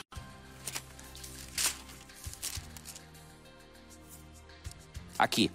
Aquele servo, porém, que conheceu a vontade de seu senhor e não se aprontou, nem fez segundo a sua vontade, será punido com muitos açoites. Aquele, porém, que não soube a vontade de seu senhor e fez coisas dignas de reprovarão, de reprovação, levará poucos açoites. E lá em Mateus 11, 20 a 24, que isso fala, né, que Cafarnaum é, o, o, é tratado com mais rigor do que Sodoma e Gomorra. Então nós cremos que vai haver gradação de castigo. E nós cremos numa citação de Ellen White, grande conflito, página 544, 673. Né? O ímpio é punido proporcionalmente às suas obras, mas depois o aniquilamento total, né? Malaquias 4, 1 a 3. O ímpio se desfaz em cinza, Salmo 37, 20 em fumaça, né? E Romanos 6, 20 ensina que até o próprio Satanás ele vai ser esmagado. Então nós não vamos para um extremo nem outro. Né? Nós ficamos aqui no, na doutrina bíblica, aniquilacionista, né? Gradação de castigo.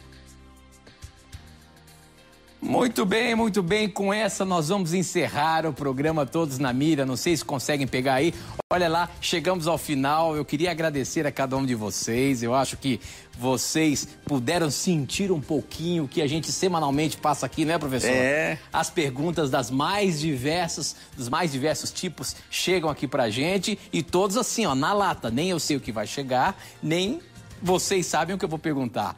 Eu queria agradecer muito a competência de vocês em fazer esse programa acontecer. Queria agradecer a você, telespectador, que de fato fez o programa acontecer. É um prazer muito grande nós temos essa oportunidade de juntos aqui estudarmos a palavra de Deus, não é? O objetivo desse programa é o quê? É motivar as pessoas a estudarem a palavra de Deus. E vocês têm sido peças fundamentais na Novo Tempo para que as pessoas queiram acompanhar, queiram estudar mais a palavra de Deus. Obrigado pelo trabalho que cada um de vocês tem feito na Novo Tempo. A gente só tem a agradecer, vocês têm transformado a vida de muita gente. Que Deus possa continuar abençoando o ministério de cada um de vocês e saibam sempre que Deus tem uma bênção especial para cada um de vocês. Que Deus abençoe cada um de vocês. E vocês já sabem, nesse programa a gente tem um grande slogan. Se você tiver a coragem de perguntar, a Bíblia. Coragem de lhe responder. Tenha coragem de responder. Que Deus abençoe a todos vocês. Obrigado por vocês fazerem o programa acontecer. A gente se encontra amanhã, ao vivo, o professor Leandro Quadros e eu. E obrigado a todos vocês. Obrigado, tchau, amigos. tchau. Obrigado pela presença.